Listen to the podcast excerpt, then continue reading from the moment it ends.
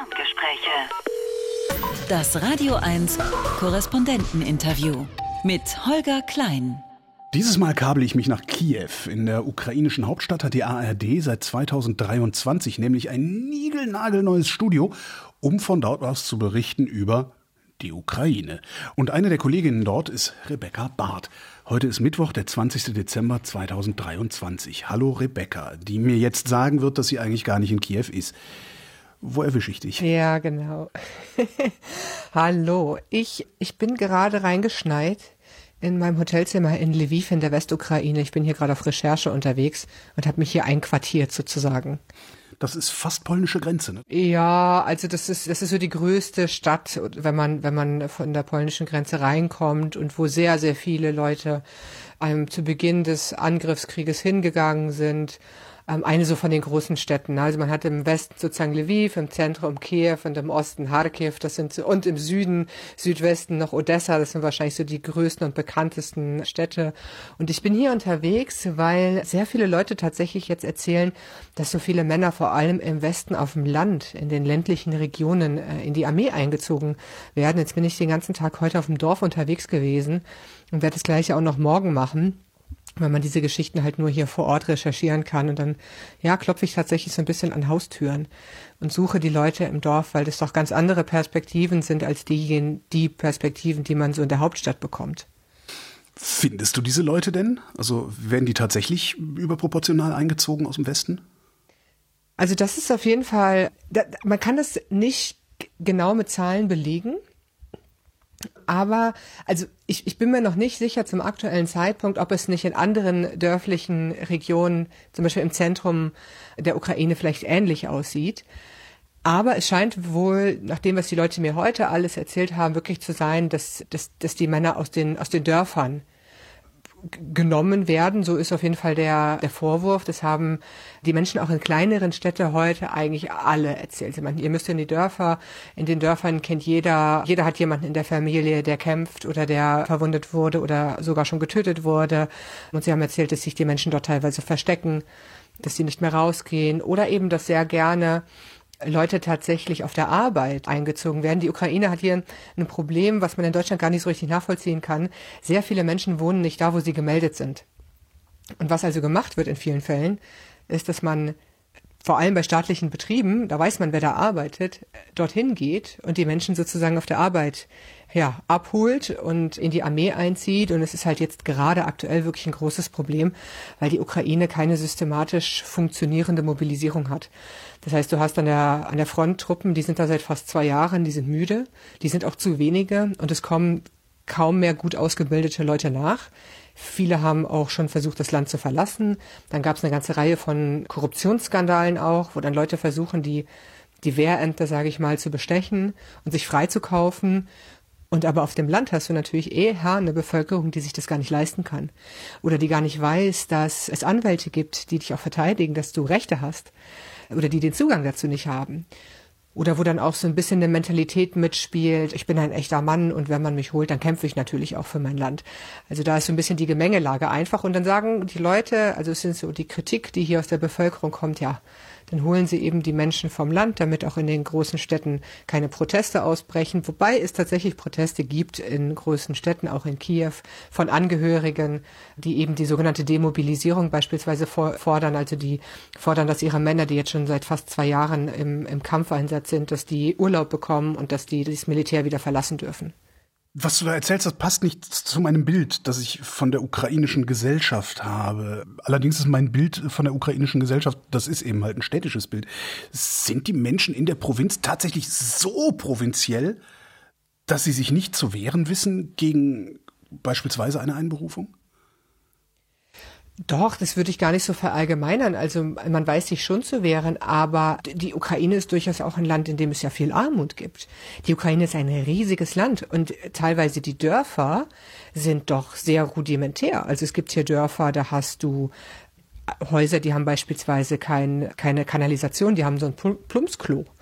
Da fahren Leute mit, mit Pferdekarren also das, die, die Unterschiede im Land sind riesig. Du gehst nach Kiew oder in die anderen großen Städten und es sind total moderne Städte, sehr, sehr westlich geprägt. Aber du hast wirklich auch einen großen Teil ländliche Bevölkerung, die auch weit ab sind vom Schlag, wo es teilweise nicht mal richtige Straßen gibt, je nachdem, wie weit du reinfährst. Ich kann mich daran erinnern, ich bin mal vor Jahren, da war ich an der belarussischen Grenze unterwegs, da ging es um irgendwie so eine Geschichte Tschernobyl, so Regionen, die von Strahlung betroffen waren damals.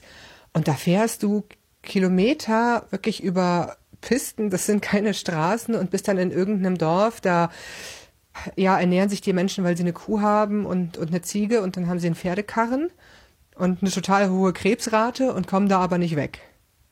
Und da ist natürlich die Mentalität anders. Also da hast du auch so ein bisschen so eine Mentalität, ach ja, was sollen wir schon machen? Ich wollte eigentlich auch mal über das Studio mit dir sprechen. Also Russland greift ja seit bald zehn Jahren die Ukraine an, seit Februar 2022 sogar mit einem groß angelegten Überfall. Die ersten acht Jahre ist von Moskau aus über die Ukraine berichtet worden. Warum braucht ihr dafür jetzt ein eigenes Studio?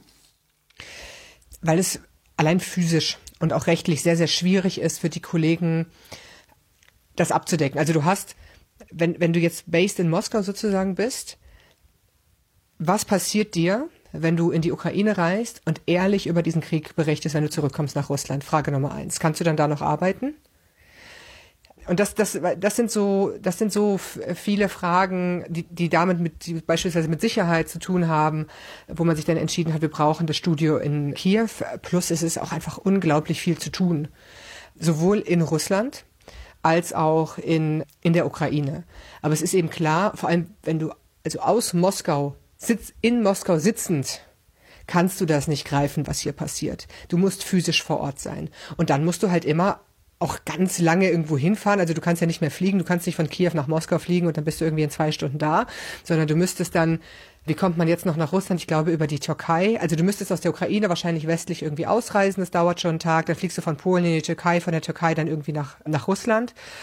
Wenn du in Russland akkreditiert bist, lassen dich dann die ukrainischen Grenzer wieder rein. Das würden sie vermutlich tun.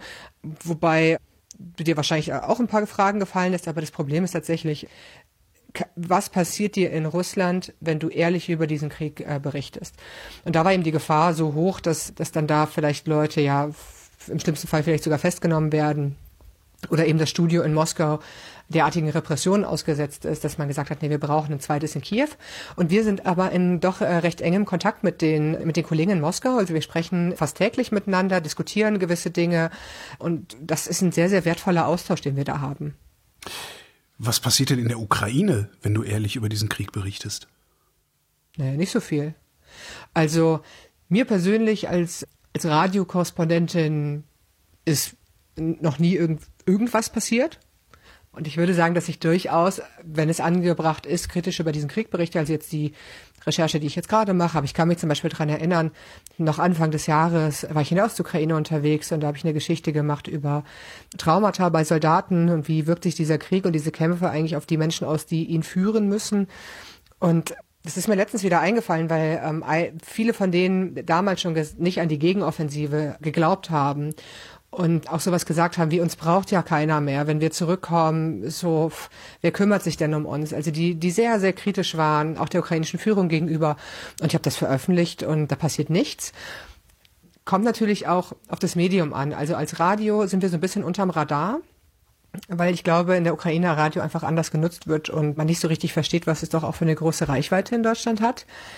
Aber ich sehe hier vor Ort kein Problem mit Pressefreiheit oder so. Also ich, ich kenne das von Kollegen, dass mal, dass man mal weniger angenehme Erfahrungen mit dem einen oder anderen Presseoffizier gemacht hat. Aber das sind sehr individuelle, individuelle Probleme. Also es kommt auf die einzelnen Menschen an, mit denen man da zu tun hat. Es ist nichts Systematisches. Ich habe zum Beispiel vom Kollegen gehört, der hatte auch zu zur Einberufung recherchiert und hatte sich mit einer Anwältin getroffen, die diesen Männern hilft. Und der meinte, da saßen auf jeden Fall in der Nähe Leute vom Geheimdienst. Die haben da nichts gemacht, die haben zugeguckt. Aber das, das reicht ja schon mal, um sich so ein bisschen unwohl zu fühlen. Aber es ist keine systematische Unterdrückung von Informationen oder eine systematische Verfolgung von Journalistinnen und Journalisten. Im Gegenteil. Wir hatten gestern die große Pressekonferenz von Zelensky und da ist er doch sehr, sehr kritisch, äh, vor allem von den ukrainischen Kolleginnen und Kollegen gefragt worden. Also die, die berichten doch sehr kritisch über das, was passiert im Land, trotz allen Siegeswillens, sagen wir es mal so. Ne? Also die viele ukrainische Kolleginnen und Kollegen verstehen sich so ein bisschen auch in der Rolle von, äh, wir müssen auch etwas für unser Land tun, was wir ausländischen Korrespondenten natürlich nicht haben.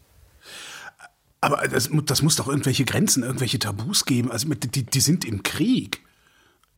Ja, du hast also du du hast so ein paar ganz klare Regeln, äh, vor allem für Leute, die Fotos machen oder Film aufnehmen. Du darfst kritische Objekte nicht zeigen. Du darfst gewisse Stellungen nicht filmen äh, von der Armee. Also es sind so Sicherheitsdinger, ne? Weil es halt am Anfang passiert ist, dass da haben sich Journalisten nicht dran gehalten und die haben dann einen Einschlag beispielsweise oder die Flugabwehr darfst du nicht filmen. Die haben den Einschlag dann gezeigt und der ging irgendwie daneben aus russischer Sicht und das sehen die Russen dann und können dann korrigieren und treffen dann, was sie eigentlich treffen wollen. Und da sterben Menschen bei. Also das, das sind ganz klare Regeln. Und dann hast du, vor allem in den Frontlinien gibt es so Zonen, grüne, gelbe, rote. Niemand versteht richtig, wie diese Zonen zugeteilt worden sind. Also warum jetzt eine Stadt oder ein Bereich rot ist und der andere nicht. Und manchmal wechselt das dann irgendwie auch. Aber ich habe die, oder wir auch als Team haben die Erfahrung gemacht, dass wenn man vor Ort ist, und Kontakte hat und auch innerhalb des Militärs, dass auch viele Soldaten sehr offen sind. Die haben auch ein Interesse daran, ihre Kritik und ihre Wut äh, teilweise loszuwerden. Also und auf der anderen Seite hat die Ukraine ein sehr großes Interesse daran, dass, dass wir über diesen Krieg berichten. Das merkt man doch sehr. Also die sind sehr hilfsbereit. Es ist ja mein erster Krieg, den ich berichte, aber was ich von anderen Kollegen, die in anderen Krisenregionen unterwegs waren, höre, ist, dass man hier doch sehr vergleichsweise sehr einfachen Zugang hat weil eben die gesamte Bevölkerung, aber vor allem die ukrainische Führung ein großes Interesse daran hat, dass Bilder auch nach außen dringen. Nicht vielleicht Bilder, die zu kritisch sind, aber sie wissen auf jeden Fall, dass wir wichtig sind für, für die Ukraine, für das Land. Und so versucht man eine Balance zu halten. Und die sind im, Ver im Vergleich zu vielen, vielen anderen Armeen sehr, sehr freundlich und zuvorkommend und versuchen sehr viel möglich zu machen. Und wenn nicht, dann kann man das häufig noch mit privaten Kontakten, die einen dann innerhalb der Armee, die einen dann wohin bringen und einem helfen, zu einer Einheit zu kommen. Da ist dann das Risiko mittlerweile sehr, sehr hoch. Wir haben jetzt gerade ein großes Problem mit sogenannten FPV-Drohnen. Das sind kleine billige Drohnen, mit denen du ja einzelne Personen angreifen und töten kannst. Und die sind schon gruselig, weil man, wenn man sie hört, ist es eigentlich zu spät. Es ist so ein unsichtbarer Tod irgendwie aus der Luft und Artillerie hört man, die ist meistens irgendwie gleichmäßig. Man kann so ein bisschen abschätzen, wie nah das jetzt ist und sollten wir vielleicht von einem Ort irgendwie lieber weg. Aber so eine Drohne kommt sozusagen aus dem Nichts. Das ist schon ziemlich gruselig. Und da hat natürlich die Ukraine auch kein Interesse daran, dass äh, Journalisten sterben. Und was natürlich auch noch ein Faktor ist, dass auch die Armee, je nachdem, kein Interesse daran hat, dass wir da rumhüpfen, weil die müssen sich ja um uns kümmern. Das heißt, die verlieren Ressourcen und Zeit und in so einem Wetter, dann bleibt man dann stecken im Schlamm. Und dann hängt man da und dann müssen irgendwie drei, vier, fünf Soldaten dich mit deinem schweren vielleicht gepanzerten Wagen da rausziehen und du bist da irgendwie auf der Präsentier, auf dem Präsentierteller. Das ist natürlich nicht im Interesse von denen. Aber ja, ne, das sind, das sind so gewisse Einschränkungen, die man hat, aber es ist nicht so, dass man von systematischer Zensur oder irgendwas dergleichen sprechen könnte. Du sagtest gerade die Kritik und die Wut der Soldaten an der Front. Was, was ist deren Kritik? Also abgesehen davon, dass sie kämpfen müssen, was ja auch keiner von denen, hat ja keiner drum gebeten in der Ukraine. Ne? Genau, also ich meine, man sagt hier, die Soldaten sind eigentlich immer, haben immer zu wenig. Wenn man einen Soldat fragt, dann könnte der immer mehr Waffen haben und mehr Munition. Aber das ist ein großes Thema wieder, muss man ja sagen. Wir hatten so eine Phase schon mal im Krieg, dass sie eigentlich kaum was haben, um um zurückzuschießen und da wirklich sparen müssen. Aber jetzt zur Zeit, sie sind wirklich müde. Also viele Einheiten sind seit fast zwei Jahren an der Front und die haben ihre Familien teilweise nicht gesehen. Seit zwei Jahren, das muss man sich mal vorstellen. Und hocken da im Schützengraben. Und da ist das Verständnis doch relativ gering, warum man da keine systematische Lösung für gefunden hat. Dass man, dass man irgendwann weiß, also nach zwei Jahren Militärdienst ist die Sache für mich rum und dann kommen frische Truppen und dass man sich alle paar Monate mal abwechselt, dass man auch mal die Familie sehen kann. Sie meinen halt, das würde sich auch auf die Motivation natürlich der einzelnen Leute auswirken. Dann gibt es auch immer wieder Vorwürfe von Korruption, die wir in wenigen Fällen nachweisen können. Aber das erzählen so einzelne Soldaten doch auch immer wieder oder Kommandeure, die unfähig sind, die dumme Entscheidungen treffen und dann, ja, sterben einfach sehr viele Menschen. Zurzeit gibt es eine Protestbewegung auch, seit einigen ja, Monaten ist es schon, da geht es um lokale Haushaltsbudgets. Und da sagen die Leute eben, ich verstehe nicht, warum ihr hier Straßen baut, irgendwo hunderte Kilometer von der Front entfernt. Wir brauchen hier keine, wir können mit den Schlaglöchern können wir noch ein paar Jahre leben. Schickt das Geld doch lieber der Armee und kauft Drohnen dafür. Das sind so ein paar Kritikpunkte. Wie wird das Geld ausgegeben? Also es ist eine ganze Reihe von, von Dingen, über die man sich ärgert, auch innenpolitische Streitigkeiten, die hier viel berichtet werden, einen angeblichen Konflikt zwischen dem Präsident und der militärischen Führung. Da herrscht eine doch sehr lebhafte Debatte hier in der Ukraine. Ganz anders als in Russland. Das heißt, die ukrainische Armee ist gar nicht diese Wunderarmee, für die wir im Westen sie halten? Weil was ja immer wieder an Berichten auch ankommt, ist, es ist unglaublich, wie die sich halten, wie die, wie die, die Russen schon ja, teilweise zurückgeschlagen, aber überhaupt aufgehalten haben. Da hat ja auch keiner mit gerechnet. Ist das Zufall nur? Äh, nee, ich glaube, dass wir im Westen total gut da drin sind, Dinge zu überschätzen und zu unterschätzen. Also falsch einzuschätzen. Und die Russen haben natürlich am Anfang großen Fehler gemacht. Also ich glaube, die Ukrainer sind unglaublich resilient. Das hat man unterschätzt im Westen. Sie sind extrem kreativ. Auch das hat man unterschätzt. Sie sind extrem widerstandsfähig. Auch das hat man unterschätzt. Man hat aber auch die Russen überschätzt. Und was die aber gemacht haben, die Russen, nachdem sie hier eingefallen sind und dachten, dass sie in drei Tagen in Kiew sind, was ja eine maßlose Überschätzung war, und auch wiederum Unterschätzung der Ukrainer, sie haben nicht mit so viel Widerstand gerechnet, ist, dass sie zugelernt haben und einen unglaublich brutalen Krieg auch führen. Also die haben massive Verluste. Nur das Land ist eben so riesig und sie kümmern sich nicht so sehr um menschliche Verluste, wie die Ukrainer es auch tun müssen, weil sie einfach weniger sind. Und das hat man wiederum auch im Westen unterschätzt, dass sie so viele hier Verluste in Kauf nehmen und trotzdem bröckelt weder innerhalb Russlands was noch noch hier bei den Truppen, die hier kämpfen. Die rücken langsam, aber also wirklich sehr langsam und unter massiven Verlusten weiter vor.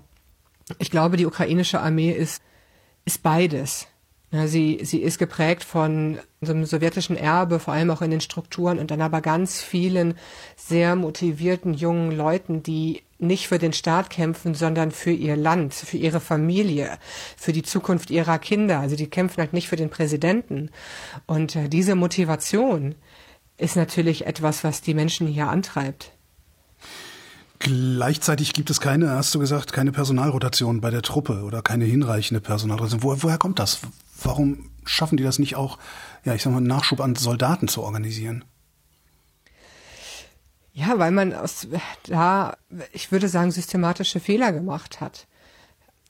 Also die einen sagen zum Beispiel, man wollte das lange nicht, weil es natürlich politisch unbequem ist. Wenn wir jetzt im Land verkaufen, wir wollten ja eigentlich hier in die Offensive gehen und den, den Süden befreien in diesem Jahr. Dieses Jahr sollte das Jahr der Rückkehr sein, laut Zelensky. Jetzt merkt man, hm, da sind ziemlich viele Menschen bei gestorben und ziemlich viele Menschen bei verletzt worden und man hat fast nichts zurückgebracht, außer einige kleine Dörfer im Süden, die nicht mehr existieren, so zerschossen sind die. Also man hat sich vielleicht dort verschätzt. Man wollte gegebenenfalls unbequeme Entscheidungen nicht treffen. Aber es ist auch eine Frage von Zuständigkeit, die offenbar nicht geklärt ist. Also wer gibt sozusagen den Befehl? Welche Ressourcen stehen dazu, dafür zur Verfügung? Wie macht man das praktisch? Und ein großes Problem ist eben die Korruption gewesen. Da hat der Präsident im Sommer diesen Jahres die Chefs der, der Wehrämter entlassen, um auch der Bevölkerung zu zeigen, er macht was gegen die Korruption, weil wer eben genug Geld hatte, der hat sich freigekauft und wurde dann nicht mehr, nicht mehr eingezogen. Jetzt hat sich herausgestellt, das war aber ineffektiv. Das hat das Problem nicht behoben. Jetzt werden die Methoden in einigen Teilen einfach nur brutaler. Aber das systematische Problem, was dahinter steht, ist überhaupt nicht behoben worden. Und das ist eben etwas, was Leute Zelensky auch vorwerfen, dass er sehr öffentlichkeitswirksam manchmal Leute entlässt, auch um na, der Öffentlichkeit, aber auch dem Westen zu zeigen, hier, wir machen ja was gegen Korruption, aber das System, was dahinter steckt, ist eigentlich immer noch äh, vorhanden. Das heißt, diese Gerüchte über diese grassierende Korruption in der Ukraine, die man sich hier im Westen insbesondere unter, ich sag mal, den Unterwerfungspazifisten erzählt, die stimmen? Ja, auch ja. Ich, weißt du, im Westen versucht man die Dinge hier häufig schwarz-weiß zu sehen. Und die Ukraine ist nicht schwarz-weiß. Die Ukraine ist ein sehr ambivalentes Land. Also, ja, die Ukraine ist objektiv gesehen laut Transparency International eines der korruptesten Länder in Europa. Aber die Ukraine hat in den vergangenen zehn Jahren massiv etwas gegen die Korruption getan, so viel wie fast kein anderes Land und dabei extreme Fortschritte gemacht. Es ist ein Problem, auf jeden Fall. Es ist auch ein Problem, was man nicht so einfach in den Griff bekommen kann und was auch eine politische Führung nicht so einfach in den Griff bekommen kann. Die Leute hier reden ganz häufig von einer Mentalität der Korruption. Es muss sich, es muss auf der institutionellen Ebene geregelt werden. Da muss die Ukraine noch mehr tun und sie ist da dabei aber es muss sich auch sozusagen rauswachsen. Also da, da kommt eine neue Generation nach, die sehr, sehr intolerant der Korruption gegenüber ist. Das merkt man. Also der Druck von der Straße aus der Zivilgesellschaft, was dieses Thema angeht, ist massiv und ist vor allem jetzt durch den Angriffskrieg noch mal stärker geworden. Das erzählen mir hier fast alle Menschen, mit denen ich spreche.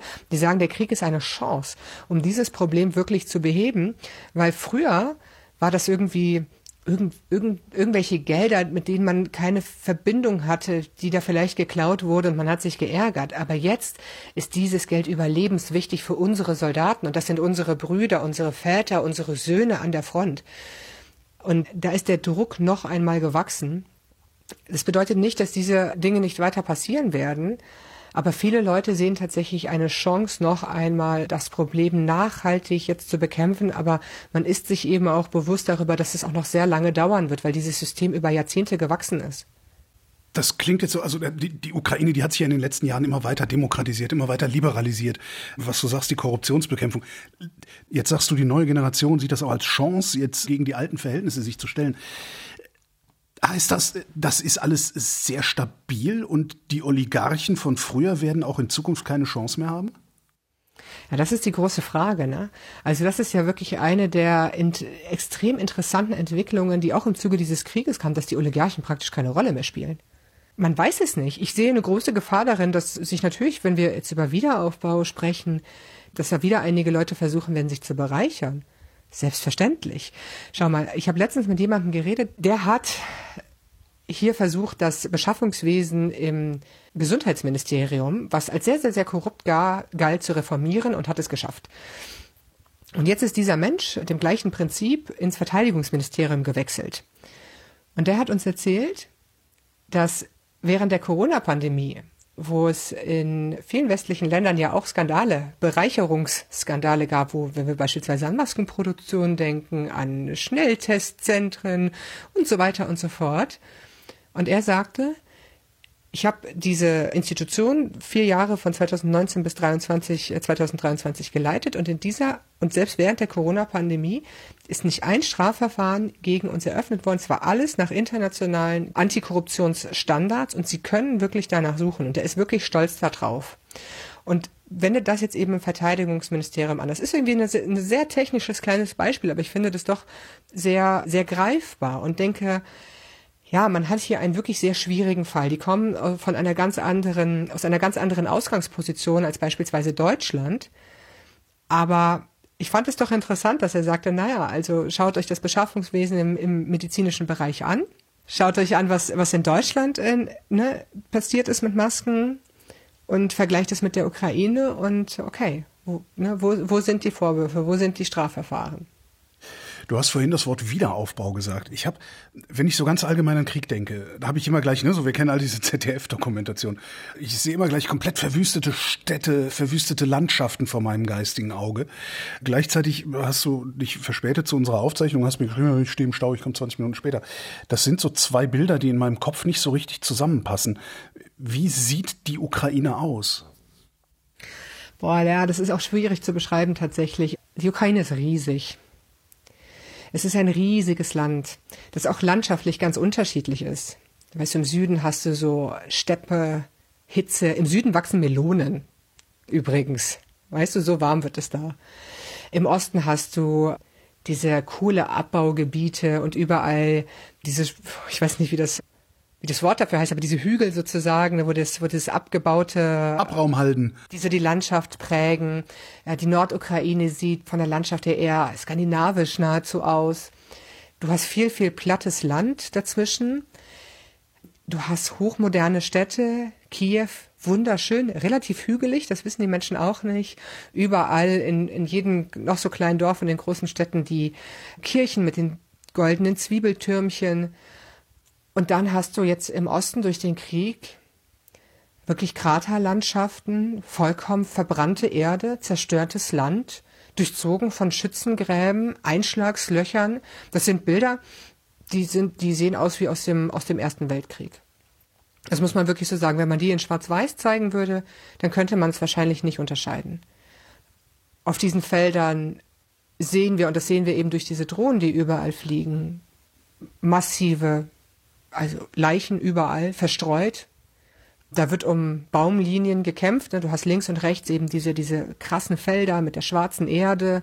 Die sind überzogen mit Artillerie und Einschlägen und Mörsereinschlägen. Und dann ist in der Mitte eine Straße, eine Baumlinie und da hocken die Soldaten drin und kämpfen Tage um so eine Baumlinie.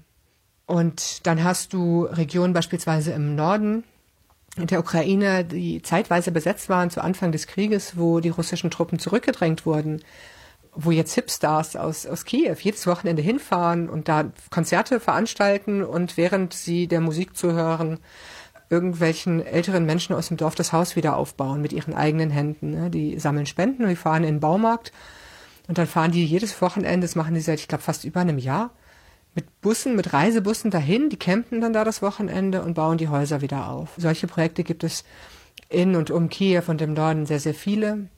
Dann hast du aber auch die Region Kharkiv, die auch unter russischer Besatzung war. Und wenn du vom Donbass beispielsweise nach Kharkiv fährst, dann fährst du eigentlich die gesamte Straße nur an zerstörten Dörfern vorbei. Da steht fast nichts mehr. Und das ist kein Vergleich zu dem, äh, wie es im Donbass aussehen muss, weil die Kämpfe dort gar nicht so lange gedauert haben. Jetzt reden wir seit einer halben Stunde miteinander und wir reden die ganze Zeit wieder über diesen Krieg. Das, dieser, dieser aufgezwungene Krieg, das ist so ein Dauerthema, gerade hier bei uns, also hier im, im, im Westen, in unseren Medien, in unseren Gesprächen. Das, man, man bekommt so das Gefühl, als gäbe es nur diesen Krieg und sonst gäbe es gar nichts. Das kann aber nicht sein, oder? Das, da muss es doch noch mehr geben. Ja, ja, also natürlich hast du hier, also dieser Krieg überschattet natürlich alles, weil der, weil der so riesig ist. Und weil das Ausmaß so unglaublich groß ist, dass ich es nach fast zwei Jahren selber immer noch nicht glauben kann also ich ertappe mich selber immer noch bei dem Gedanken, dass ich, dass ich denke, es ist doch irgendwie ein, das ist doch ein schlechter Film, was hier passiert. Und dann hast du aber natürlich Menschen, die versuchen, damit irgendwie zu leben. Die heiraten, die kriegen Kinder, die wechseln den Job, die Jugendliche, die ja auch hier leben. Ich musste mal daran denken, weißt du, wenn du jetzt so an eine Familie denkst, die vielleicht ein zehnjähriges Kind hat, dieses Kind hat zwei Jahre Corona-Pandemie, Homeschooling, und jetzt zwei Jahre Krieg, auch nicht richtig Schule. Was glaubst du, wie sich das auf die Entwicklung von den Kindern und Jugendlichen hier aus, auswirkt? Es gibt tatsächlich wenig Positives zu berichten. Auf der anderen Seite hast du einfach diese Gesellschaft, die so unglaublich resilient ist, die versucht weiterzumachen. Ich kann mich dran erinnern, ich war vor einer Weile mal, ich weiß gar nicht mehr genau, wie ich da gelandet bin. Auf jeden Fall endete ich in so einem Hörsaal voller äh, Architekturstudierender. Da war ein, ein Vortrag von anderen, irgendwelchen Star-Architekten, die mir auch nichts gesagt haben, weil ich mich in der Region wirklich nicht so gut auskenne, aber aus anderen postsowjetischen Ländern. Und die haben Thema Wiederaufbau darüber nachgedacht, wie können wir Schulen und Kindergärten, die auch sehr häufig eben zerstört werden in, in diesem Land, wieder aufbauen, aber so, dass es eben nicht dieses, dieses Sowjetische hat, sondern dass es freundlich ist. Und die haben halt da mit architektonischen Beispielen gezeigt, wie kann man allein mit der Art des Gebäudes Kinder anders fördern, Austausch zwischen verschiedenen Kita-Gruppen zum Beispiel anders fördern, dass die, dass der Schule oder der Kindergarten ein Raum ist, wo eben sich das Kind individuell entwickeln kann und wo es nicht so sozusagen so eingepfercht ist. Da habe ich so eine unglaubliche Energie bei diesen jungen Studierenden gespürt, dass ich so dachte, Wahnsinn, ich werde hier depressiv, weil ich das alles so schrecklich finde. Und ihr seht aber die Chance in dieser ganzen Misere, in diesen, in diesen ganzen Tragödien, den festen Glauben und die Chance, dieses Land besser zu machen. Und so ist ja auch, es gibt so einen Slogan, nicht einfach nur Wiederaufbau, sondern Build Back Better, also mach es ne, besser wieder aufbauen. Und das finde ich total beeindruckend, tatsächlich. Bedeutet das, dass du in den Jahren, die du jetzt in der Ukraine verbringst, spätestens im Februar 2022 damit aufgehört hast, über irgendetwas anderes zu berichten als über den Krieg? Wenigstens mittelbar? Ja, ja. Das, also seit dem, seit dem 24. Februar ist eigentlich nur noch Krieg. Mit seinen Nuancen. Also ich mache auch irgendwie so Stücke Liebe im Krieg. Ah, aber es ist, es hat schon, es, es hat schon eigentlich alles mehr oder weniger mit Krieg äh, zu tun. Das heißt, du bist jetzt Kriegsreporterin? Nee, so würde ich mich gar nicht sehen. Für mich sind Kriegsreporter so Leute, die, die hüpfen von Krieg zu Krieg. Und die sind auch nicht mehr hier. Weil jetzt sind die in Gaza. Ich meine das gar nicht negativ, aber es gibt eben Kollegen, die sind irgendwie auf Krise spezialisiert und die kamen hier an Ende Januar, Anfang Februar oder Anfang Februar und ich war, ich war schon hier. Ich war zwei Wochen bevor der, der Angriffskrieg angefangen hat, begonnen hat an der alten Frontlinie. Weil ich einfach, ich bin Ukraine-Korrespondentin. Also ich beschäftige, ich bin so richtig Nerd eigentlich. Ich habe auch kein anderes Spezialgebiet. und, und das war übrigens sehr frustrierend in den Jahren vor dem Angriffskrieg, weil es halt leider niemanden mehr interessiert hat. Und dann haben sich die russischen Truppen an der Grenze gesammelt und in Deutschland saßen haufenweise Leute in haufenweise Shows und haben Angst gehabt, dass ein Krieg in Europa beginnen wird. Und du denkst so, Wahnsinn, ich berichte seit 2014 über einen Krieg in Europa. Und meine Kolleginnen und Kollegen auch. Das ist unglaublich frustrierend im Übrigen gewesen. Aber jetzt ist es natürlich ein ganz, ganz anderes Ausmaß. Und dann kann ich mich dran erinnern, wie meine Mutter mich angefleht hat, ich soll das Land verlassen. Und ich habe aber diese ganzen Bilder von den ganzen Korrespondenten, von den ganzen großen Networks gesehen, die reinkamen und dachte, ne, Moment mal, jetzt kommen die alle. Das ist ja, das ist, ne, jetzt kann ich ja nicht gehen, wenn die alle reinkommen. Ja, und dann bin ich halt geblieben. Aber hätten die nicht eigentlich auch da bleiben müssen? Also es ist doch nicht vorbei. Also da muss doch weiter berichtet werden. Ja, aber es ist natürlich nicht mehr so interessant. Ich bin auch damit. Wir sind ja auch hier geblieben als ARD. Wir haben sogar ein Studio eröffnet, ne? Also wir haben genau das gemacht, weil wir sagen, das ist, das ist auch geopolitisch so wichtig, was hier passiert. Vollkommen egal, ob dieser, selbst wenn der Krieg morgen endet. Das hier wird unsere Welt im Westen, wie wir sie kennen, verändern. Und zwar nachhaltig. Das ist etwas wirklich Historisches, was hier passiert. Aber wenn es um Nachrichten geht, um Aufmerksamkeit und auch um Ressourcen, die andere vielleicht nicht so haben oder da nicht so viel Ressourcen hin auch geben wollen. Das kostet ja alles sehr, sehr viel Geld, was wir hier machen die sagen dann, ja, Moment mal, unsere Zuschauer oder Zuhörer oder Leser, die wollen jetzt eben Israel-Gaza, das ist der neue Konflikt, das ist neu, was da passiert, äh, das hat diese, diesen Nachrichtenwert, während in der Ukraine, wenn man ehrlich ist, ja relativ, was das Frontline-Geschehen angeht, relativ wenig passiert. Gesellschaftlich total viel, aber die Front hat sich kaum hin und her bewegt. Naja, und dann hat man halt ein zweites Jahr von verletzten, traumatisierten Soldaten und weinenden Zivilisten und die Leute können es nicht mehr sehen, wenn ich das jetzt ganz zynisch sagen soll. Für das Land ist es natürlich schlecht. Und wir merken auch, dass natürlich das, die Nachfrage an unserer Berichterstattung weniger geworden ist. Aber ich glaube, dass es doch eine sehr richtige Entscheidung gewesen ist, hier zu bleiben und eben diese kleinen Nuancen mitzubekommen und eben nicht immer wieder reinzukommen, sondern wirklich über dieses Land oder alles, was hier passiert, wirklich auch gut berichten zu können. Dass eure Berichte jetzt weniger nachgefragt werden, weil sich der Fokus woanders hin verlagert hat, macht das die Arbeit denn dann wenigstens ein bisschen entspannter? Ja, es gibt mir mal Zeit zu denken, sage ich immer. Also du hast jetzt Zeit, dass sich Geschichten auch mal entwickeln können. Zum Beispiel, was ich jetzt halt hier mache, mal irgendwie ein paar Tage über Dörfer fahren und mal richtig Zeit mit Leuten verbringe, ohne dass mir haufenweise Kolleginnen und Kollegen im Nacken hängen und ich muss das Stück noch absetzen und hier noch ein Gespräch und das noch machen und so weiter. Naja, jetzt fragst du an, aber.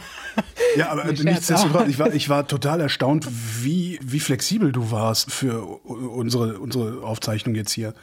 Ja, ich meine, in so Randzeit, es ist halt dann schwierig. Ich dachte zuerst, aber es hat sich ja dann auch die ganze Zeit verschoben. Ich hatte irgendwie ganz andere Pläne, aber das ist halt jetzt schön, wirklich. Es ist auch Weihnachtszeit. Meine Kollegin Andrea Bär hält in Kiew die Stellung. Mhm. Ne, die war jetzt bei der Zelensky-PK und, und macht das Aktuelle. So teilen wir uns immer so ein bisschen auf, ne, dass der eine Zeit für Geschichten hat und, und der andere Zeit für Nachrichten. Und es war jetzt auch wirklich auch wieder viel, was so im politischen und auf der diplomatischen Ebene passiert ist in den letzten Wochen mit der Entscheidung in Brüssel über die Aufnahme von Beitrittsgesprächen, Zelensky in den Staaten auf der Suche nach Geld und Waffen sozusagen. das waren wirklich wichtige Wochen für die Ukraine und da sind wir dann auch sehr, sehr eingespannt in Kiew und da ist dann auch die Nachfrage wieder sehr hoch und dann schläfst du wenig, vor allem wenn Russland noch nachts irgendwie Raketen und Drohnen schickt also manche sind mittlerweile so abgehärtet, dass sie das äh, verschlafen, aber ich bin ungezogen tatsächlich jetzt letztens und ich ich habe das ist ganz merkwürdig, weil ich wohne einfach in einer neuen Wohnung und kenne das noch nicht so und habe meinen Flow mit Luftalarm noch nicht so gefunden. Und es scheppert so laut nachts manchmal. Ich schlafe auch mit offenem Fenster, muss man dazu sagen, und es sind so laute Explosionen, dass ich halt dann wirklich um zwei drei Uhr aus dem Bett springe und mich so erschrecke. Und dann habe ich so einen hohen Puls, dass ich dann nicht mehr schlafe oder lange nicht mehr einschlafen kann. Und das ist natürlich dann so eine Mischung, da, da, da wirst du dann auch müde nach einer Zeit lang. Aber tendenziell haben wir jetzt viel mehr Platz, dass sich eben Geschichten entwickeln, dass du nicht mehr nur Breaking News hast. Und das finde ich eigentlich viel, viel interessanter. Aber du kannst halt eben nicht, das sind ja alles so sensible Themen. Ich kann jetzt hier nicht ins Dorf fahren und irgendeiner Frau oder einer Person, einer Fremd, die ich nicht kenne, mein Mikrofon unter die Nase halten und sagen, so, jetzt erzählen Sie mir doch bitte mal, wie ist es denn mit der Mobilisierung? Ja. Haben Sie Ihren Mann auch schon geholt? Ja. Das, ne, das geht ja nicht. Die Leute haben Angst. Die haben wirklich Angst. Äh, die Vor haben dir? auch Angst, sich kritisch nee. zu äußern. Okay, die haben Angst. Die haben Angst, sich kritisch zu äußern. Ja, ja, klar. Was, was haben die denn die zu haben Angst, wenn ich jetzt was. Ja, eigentlich nichts, weil ich bin ja deutsches Radio, aber das können sie eben nicht einordnen. Und, was, was ähm, hätten sie zu befürchten, wenn die Regierung das mitbekommt? Naja, vielleicht, wenn jemand was Falsches sagt, dass man weiß, ach, da versteckt sich noch jemand. Ach so, okay. Ich dachte jetzt richtige Repression im Sinne eines totalitären Regimes oder sowas. Nee, das glaube ich nicht. Nee, nee, nee, nee, nee, das ist kein totalitäres, nee, so, sind, so ist es hier nicht. Es ist kein totalitäres Regime. Du hast vielleicht einen gewissen gesellschaftlichen Zwang, dass dann gesagt wird, ach, da der Mann von der Maria, der ist kein echter Kerl, der versteckt sich. Sowas vielleicht. Das, das gibt es schon. Auch die Männer, die geflohen sind, die das Land verlassen haben, die gibt es ja. Die haben es dann, je nachdem, wen man hier fragt, sehr schwierig. Weil man eben sagt, ihr seid halt keine echten Männer das ist schon, Krieg ist nie gut für, für Diversität, was gesellschaftliche Rollenbilder angeht, sage ich mal. Wie geht es denn eigentlich der, ich weiß, das ist ein Riesenland, 44 Millionen Leute, aber vielleicht hast du ein Gefühl dafür, wie, wie geht's der, der Bevölkerung mit diesem Krieg? Halten die das durch? Sind, sind die müde und sagen, komm, lass mal aufhören? Oder was, wie, wie viel Rückhalt hat die Truppe, hat der Staat in seinem Kampf gegen Russland? Also den Leuten geht es sehr schlecht. Ja. Ich glaube land landesweit. Und da kann man natürlich sagen, wem geht schlechter, demjenigen im Schützengraben oder der Person, die hier weit ab von der Front lebt, aber sich eben Sorgen macht um die Person im Schützengraben. Und das will ich gar nicht bewerten. Den Leuten geht es sehr schlecht. Also ich kenne sehr viele Leute, die sind in, die nehmen Medikamente, Beruhigungsmittel, andere andere Medikamente, die sind vielleicht in, in Therapie oder die haben Probleme mit, ja, so psychosomatischen Dingen oder die sind einfach unglaublich erschöpft.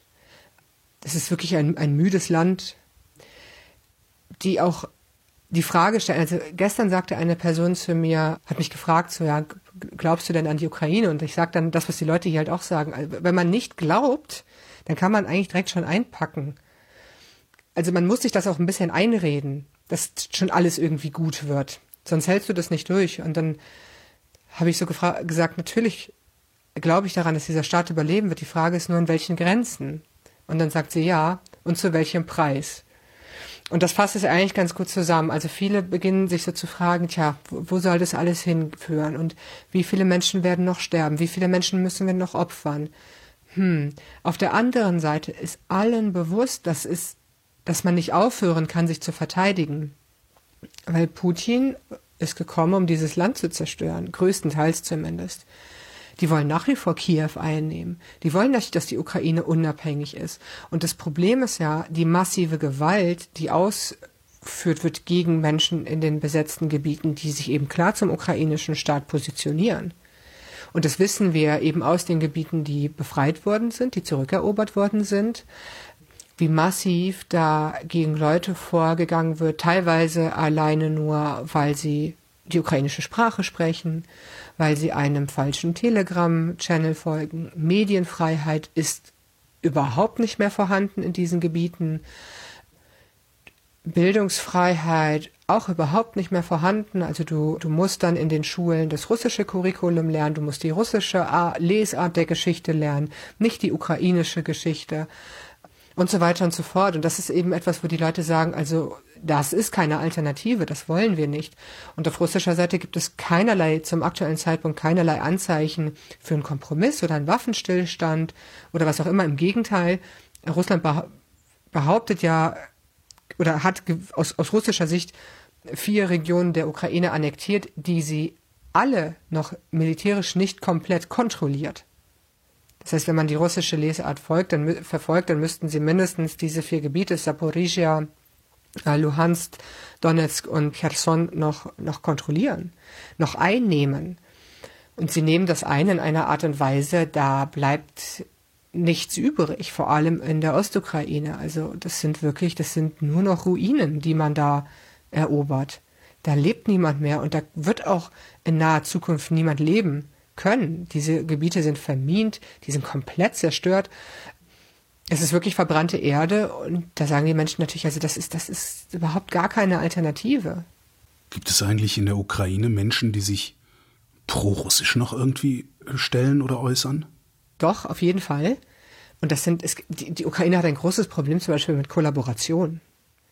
Es gibt hier Leute, es gab einen, grausamen Fall in, in, in einem kleinen Dorf, Chrosa heißt das. Und das war zeitweise besetzt und dann hat dort eine Beerdigung stattgefunden. Und diese Beerdigung ist beschossen worden, beziehungsweise das, der Leichenschmaus danach ist beschossen worden und fast alle Menschen sind gestorben. Fast dieses ganze Dorf war dort. Und dann hat sich nachher herausgestellt, dass die Personen, die den Tipp gegeben haben, dass diese Veranstaltung stattfindet, selber aus diesem Dorf waren und mit den russischen Truppen geflohen sind. Und es ist eben eine große Frage hier auch, wie konnten denn die Russen überhaupt so schnell vorrücken im Süden? Da müssen doch Leute auch aus den eigenen Sicherheitsdiensten mit denen zusammengearbeitet haben. Man kann es zum aktuellen Zeitpunkt noch nicht ganz nachweisen, aber Kollaboration, Misstrauen ist ein sehr, sehr großes Thema. Was dann aber wiederum zur Frage führt, wie viel Druck wird denn auch ausgeübt? Also was ist wirklich Kollaboration? Ist es die, die Schulleiterin unter russischer Besatzung, die dann halt das russische Curriculum einsetzt in ihrer Schule, aber vielleicht auch einfach wirtschaftliche Zwänge hat? Ist es die örtliche Verwaltung in dem kleinen Ort, die eben mit den russischen Besatzungstruppen zusammenarbeitet, aber vielleicht hat die, ist die alleinerziehend die Person und muss ein Kind ernähren? Ist das dann schon Kollaboration? Rechtlich gesehen schon, aber es ist eben in der Praxis total schwierig. Aber es ist jetzt in der allgemeinen Bevölkerung, also wenn man so von diesen Situationen, die unter Zwang entstehen, absieht, hast du vielleicht noch in der Ostukraine so ganz wirklich ältere Menschen, die in der Sowjetunion sozialisiert sind, die so, denen es irgendwie egal ist, die, die dann so sagen, ach ja, dann früher hat, früher hat die Wurst nur fünf Cent gekostet. Ist mir doch unter, egal ob das jetzt hier ukrainisch oder russisch oder was auch immer. Aber das ist, das ist ein verschwindend geringer Anteil und weit weg von der Front habe ich schon lang, lange, also auch nicht jetzt in den letzten zwei Jahren, sondern auch in, den Jahren davor jemanden getroffen, der ernsthaft irgendwie ein, ein Putin-Ally, also ein Verbündeter von Putin oder dem russischen Regime ist. Es gab eine Partei tatsächlich, die OPSG, die wurde als pro-russisch häufig gebrandmarkt, die gibt es jetzt nicht mehr. Viele von deren Mitgliedern, nicht alle, aber viele sind auch nach Russland gegangen nach Beginn des Angriffskrieges. Dieses Kollaborationsthema, das wird die ukrainische Gesellschaft irgendwann aufarbeiten müssen. Haben die die Kraft? Es ist eine gute Frage und es ist eine der, der Dinge, die mich wirklich auch umtreiben. Und es ist nicht nur diese Frage. Diese Gesellschaft braucht Kraft für extrem viel.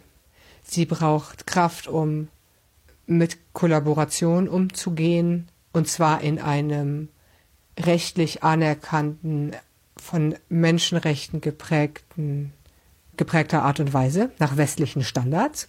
Allein das ist schon sehr schmerzhaft für viele hier, weil man natürlich einige Leute vielleicht einfach so verknacken möchte, ohne einen fairen Gerichtsprozess. Sie braucht Kraft, um Tausende Rückkehrer aus dem Krieg zu reintegrieren und ihnen zu helfen. Sie braucht Kraft, vielleicht auch Geflüchtete wieder aufzunehmen, die nach Westeuropa gegangen sind. Weil auch da sagen die Leute, ja, ihr seid abgehauen, während mein Mann gestorben ist. Vielen Dank auch. Also das sind, das sind ganz, ganz viele Fragen, die sich da gestellt werden. Wer hat wann welche Fehler gemacht? Wer war wann wo, als es wirklich drauf angekommen ist? Hast du in Kiew im Club getanzt oder hast du was für die Armee getan? Wo warst du, als es wirklich wichtig war? Und das ist nicht nur Kollaboration, das wird auf ganz vielen Ebenen sein und es fängt tatsächlich jetzt schon an. Deswegen die, die diversen Debatten, die wir doch gerade hier erleben, sind, glaube ich, zwar schmerzhaft, und machen die Ukraine auch ein bisschen angreifbar, weil man das im Westen oft nicht so einordnet. Denkt man, oh, mhm. Zelensky ja. steht in der Kritik. Also oh, doch alle korrupt. Jetzt, jetzt, ja, ja. Hm. ja genau. Ne? Man, man kann es nicht einordnen, aber ich glaube, dass es sehr wichtige Debatten sind und dass es eine unglaubliche Stärke ist, dass dieses Land, das schon während des Krieges versucht, und, und auch schon macht. Manchmal kann man sich da vielleicht über die Art und Weise streiten, ob das so richtig war. Äh, man ist hier in der Ukraine auch gerne sehr emotional und sehr polemisch. Aber es wird, es wird diskutiert, es, es wird differenziert berichtet, es wird kritisch berichtet. Und ich glaube, dass es äh, doch die westlichen Partner sind, die verstehen müssen, dass das, dass es nicht bedeutet, dass die jetzt hier aufgeben wollen.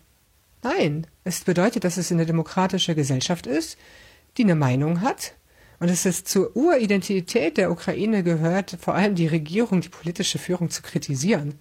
Vor allem seit der Unabhängigkeit. Da sind die Menschen stolz drauf. Du hast dich als Ukraine-Nerd bezeichnet. Wenn der Krieg irgendwann vorbei sein sollte, wovon wirst du dann erzählen? Worauf freust du dich? Ich glaube ja, dass ich in meiner Korrespondentenzeit das gar nicht mehr erlebe. Oh. Leider. Punkt eins. Dieser Krieg wird lang.